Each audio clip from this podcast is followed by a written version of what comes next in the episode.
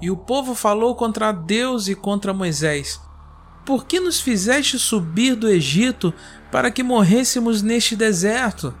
Pois aqui nem pão nem água há, e a nossa alma tem se fastio deste pão tão vil.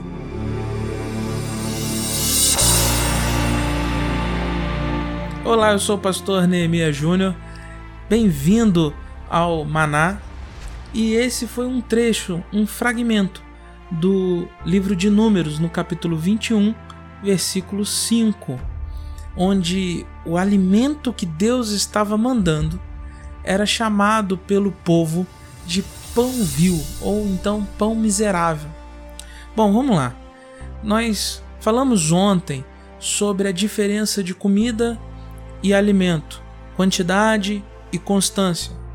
E a nossa alma, como está no texto, mas eu vou traduzir para mente, a nossa mente, a nossa psique, ela confunde alimento de comida. Ela acha que alimento é comida e ela não vê alguns tipos de alimento como alimento. Nós somos viciados em alguns alimentos. Eu já disse que eu não vou aqui falar sobre dieta, quem sou eu, um gordinho falando sobre alimento saudável. Mas eu quero que você trabalhe isso na sua cabeça porque isso atinge todas as áreas da sua vida. O que é alimento e o que é comida? Normalmente a comida é aquilo que a gente quer na hora. É aquilo que é gostoso, é aquilo que é agradável.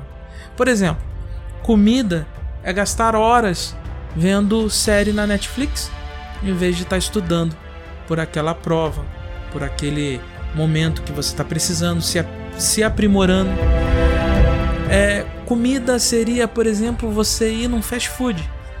Hambúrguer, cachorro quente, pizza é agradável, é gostoso, é bom para não para o corpo, mas é bom para a nossa mente, que ela se farta dessas coisas. Comida está ligado, por exemplo, à história de Daniel.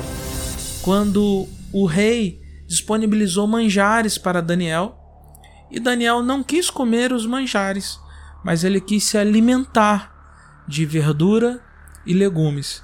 Já ouviu falar de jejum de Daniel?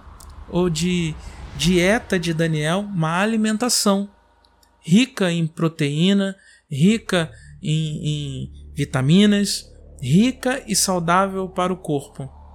Consegue entender essa outra diferença aquele povo ele não estava satisfeito com o alimento que Deus estava mandando, que era é, suficiente para nutrir os seus corpos no deserto.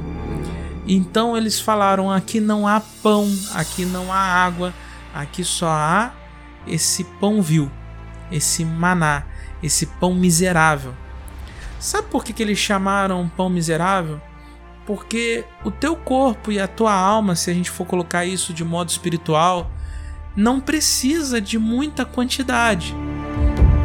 O que ela necessita é o suficiente para a absorção. Como eu falei ontem, você não precisa de quantidade, você precisa de constância.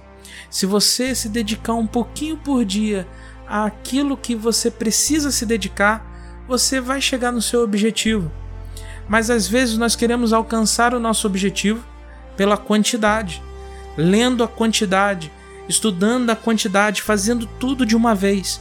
Volto a repetir hoje novamente o texto de Jesus Cristo lá em Mateus, que ele diz: "O teu mal a cada dia, meu filho. Um pouquinho por dia é alimento. Quando eu busco a quantidade, é apenas dejetos, comida, seja ela gostosa ou não. E às vezes a nossa mente ela quer nos enganar, ela quer tirar a gente do foco, ela quer é, tirar a, o nosso cerne, o nosso objetivo do foco e quer desviar as tranquilidades, ao conforto, as coisas boas. Eu sei que comer hambúrguer é muito bom, eu gosto, amo comer hambúrguer, mas não é alimento é aquilo que a minha mente coloca como se fosse alimento, mas é apenas comida e é uma comida que o meu corpo não vai absorver. Você já se alimentou bem hoje? Diariamente? Um pouquinho só. esse é mais um fragmento, é mais um maná diário. Que Deus te abençoe e que você possa ter um dia abençoado. Ao único Deus, Salvador nosso por Cristo Jesus, o nosso Senhor, seja a glória, a majestade, o domínio e o poder antes de todos os séculos, agora e para todo sempre. Amém.